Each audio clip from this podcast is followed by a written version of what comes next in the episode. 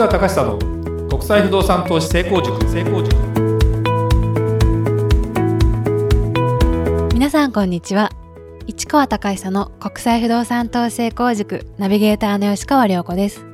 この番組は株式会社国際不動産エージェントがお届けしております。市川さんこんにちは。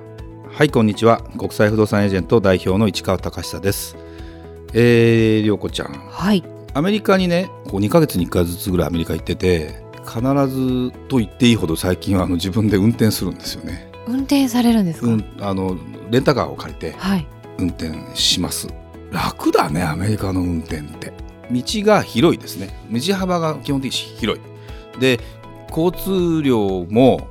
まあ、アジアほど混んでないのかな、まあ、渋滞もするんだけど結構走りやすいでただねやっぱり今何が一人でいきなり行ってね例えば今回もいろんな都市行って初めてそこの都市行ったのにいきなりレンタカー借りるわけですよ。でレンタカー借りること自体まではいいけど運転するって言った時にどこに行くどうやって行くっていうのって普通わかんないじゃない？はい。でね最初は、まあ、最初ってい昔はアメリカのその車についてるカーナビとかを使ってたんだけど最近もうカーナビがないんですよ。もう売れないから。そうなんですね。その代わりスマートフォンの Google マップこれがもうカーナビになっちゃうわけですよ。まあ運転しないっけ？しないよね。しないですね。あのね本当にもうあの商品が売れなくなった一番の要因は Google マップさんよね。あのアメリカって、まあ、アメリカじゃなくてもドイツとかもそうなんだけど住所を打ち込むのね。で住所って大体最後数字があってそこにあとなんとかストリートとかなんとかっていうのを入れればもうポーンって出るわけそこが。もうピンポイントで、はいそうすると今の Google マップっていうのはもうでそこで目的地までの部分を登録してそこまで行くっていう経路ってやつをやるともう自然にナビが開始されてあとはそのナビホルダーみたいなあの何スマホホルダーか。それを車のところに装着すればそれをねついついねうっかりしてると途中で買わなきゃいけないってことになってこの間もあの結局持ってったやつがダメで買ったり、まあ、オートカーオートゾーンとかっていうあの途中でねあの最近最近なんだろうな。あのテキサスでもオートゾーンとこあったからこの間、はコロンバスかな行った時にえあの自分で運転してそこの店探してでこれかなと思って買ってで使い勝手が良くてで日本語で喋ってくれるわけ、あいいですね。うん、だけどあと何マイルですとか何フィートですっていう単位になるから一瞬そこがん？と思うんだけど、まあ、それも慣れれば難しくないし、まあ、左ハンドルも基本的に右側通行だから左ハンドル当たり前だから別にこれも慣れの問題だし慣れました？なもともとうん何、まあ、左ハンドル日本では運転してなかったけど左ハンドルの車自体を運転してなかったわけじゃないしあれはね乗ってみて最初にその車幅の感覚右側が遠いからどうしても左側基準に合わせるときにあんまり寄りすぎないっていうそこだけを気をつければあとはバックミラーの見方をが右と左の目目で見るのが逆になるだけぐらいなんで全然全然問題ないですよ。すごいですね、うん、だからドイツでねドイツの高級車でねちょっと運転してみたいんだけどドイツの方が、ね、ね。狭いんよね道が。あのアウトバーンって呼ばれてすごいスピード出す出せるとこあるんだけどいつもあの乗っけてもらってまあこれ運転してもらってるんだけどあの運転したいなと思うんだけど結構道が狭い割にみんな飛ばすからちょっとドイツはまだ慣れないなみたいな感じで。怖そうですね。そうそうそう。でもねやっぱりねこの年になっても何でも自分でそういうことをですねやっていくっていうのがなんだろう視野は広がる。でもそれをサポートしてくれる器具が今はある。だから本当にね世の中ね便利ですよ。画期的だと思う。だっていきなり行けないい知らない外国のそのスポットでそのねスマホ持ってりゃ行けちゃうなんてさ確かにそうですすごくなねだから、まあ、スマホ持ってれば飛行機の予約もできるしね。もう今さそれが使いこなせるか使いこなせないかだけでもう僕らの世代の人間からするともう運転の差ですよ完全に。でも若い人はみんなできるはず。だけど積極的に行く行かないって意思はまた別なのよね。あのだからぜひねもうだって日本もさ日本単独じゃ生きていけないんだから絶対に他の国と交わっていくためにももっともっとねもうそんなものがあればあの役に立つのでねもうぜひねちょっとやってほしいなと思いますね。外国行くってことをね。それでは今日の番組始まりです。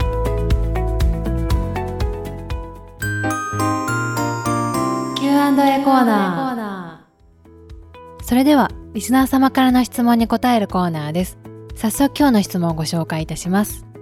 ファイナンシャルプランナーの私がどうすれば海外不動産を扱えるようになりますかという質問です。私は東京でファイナンシャルプランナーを仕事にしています。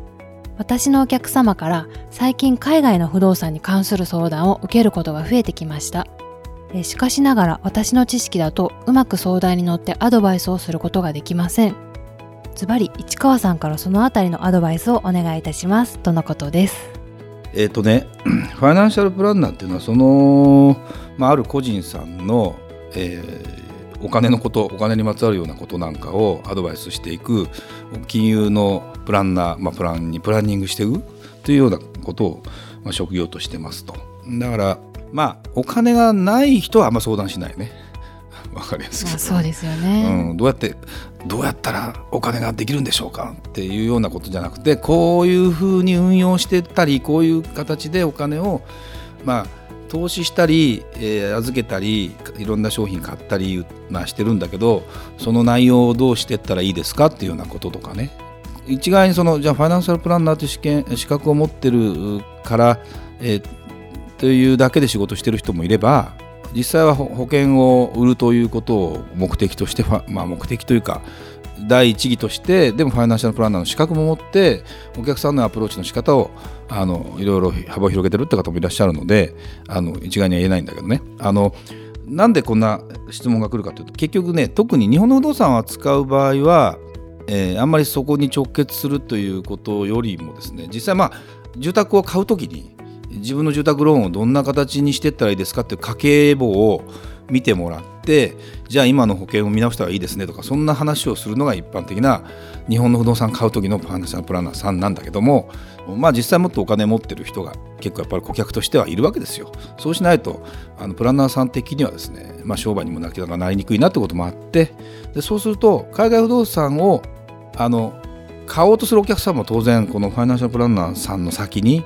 いるわけね。だからそのお客さんが相談を受けたりするんだね。私はこのものを売ってます。っていう人がいるとするじゃない。でお客さんはあの、まあ、たまたまその人のお客さんだったりして私はあなたから物を買ってます。っていう人がいるんだけどその人からすると例えば会社を買ってる人がいます。じゃ会社の営業マンがいます。で会社の営業マンでトップセールスマンは何ができる人かって言ってそのお客さんからすると何でもいろんなところに相談をできる人がいいんですよ。例えば別にさその会社の知識もそうであるんだけど人のルートで例えば何かもっと何々さん紹介してくれないこんなこと知ってる人紹介してくれないかなみたいな話とかがあるんですよ。で特にお金ある人って時間もなかったりやっぱりその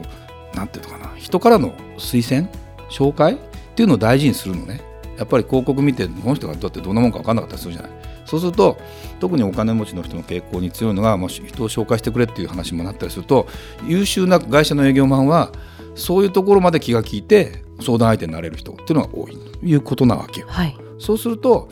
あのちょっと不動産のことで何か分かんないかみたいなことを言われたりするケースがやっぱ出てくるわけ。特にこういう多分これ優秀な方だと思うんだけど。そのファイナンシャルプランナーさんの中でももうお客さんが、えー、のニーズのもっと幅広いニーズにとりあえずお答えしたい。でそれは自分の商売にもつながればいい。っていうふうに思ってるわけですね。だから不動産ということが出てくるので海外不動産を使えるようになりますかっていう質問なんだよね。でこれがですね結論めいたことを言ってしまうと海外不動産扱うには海外不動産の勉強しなきゃいけませんってことになるので海外不動産の勉強をちゃんとしますかってところがもう全てです。で一番良くないのが私お客さんいるんだけどこれをやってねただお客さんをこう預けちゃって私は何も知りません。後で紹介したんだからっつってただそれだけっていうことでお金をまあ持っていくことなかなか難しかったりいうようなことになるのでなかなかですねこれがあのファイナンシャルプランナーさんの知識だと不動産の知識とは全く違う分野になるので楽ではないです全然。でそうなってくると結局海外不動産に詳しい人に話を聞く。だから私のところのセミナーに来て勉強するとか。で本当に私たちと一緒に仕事をするために勉強す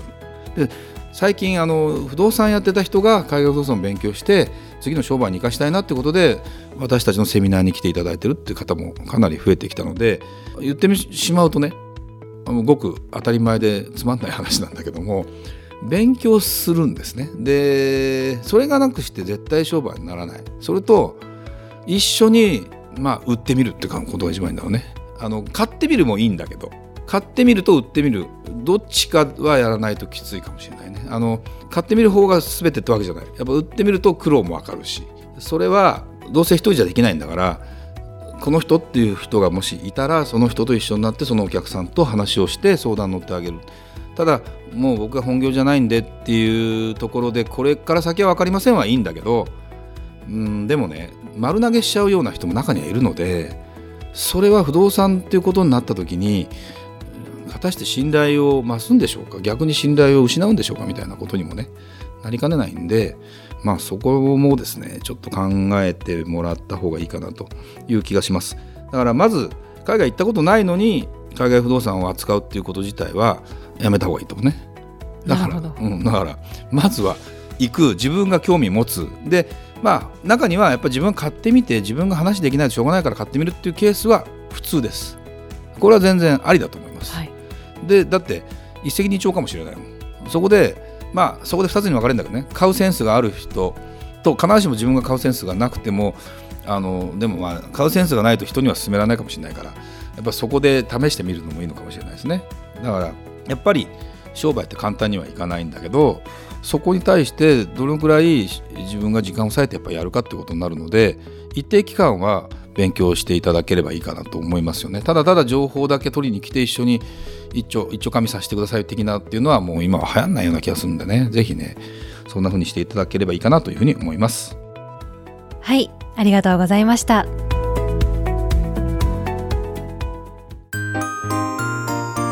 吉川良子の市川さんに聞いてみました。聞いてみました。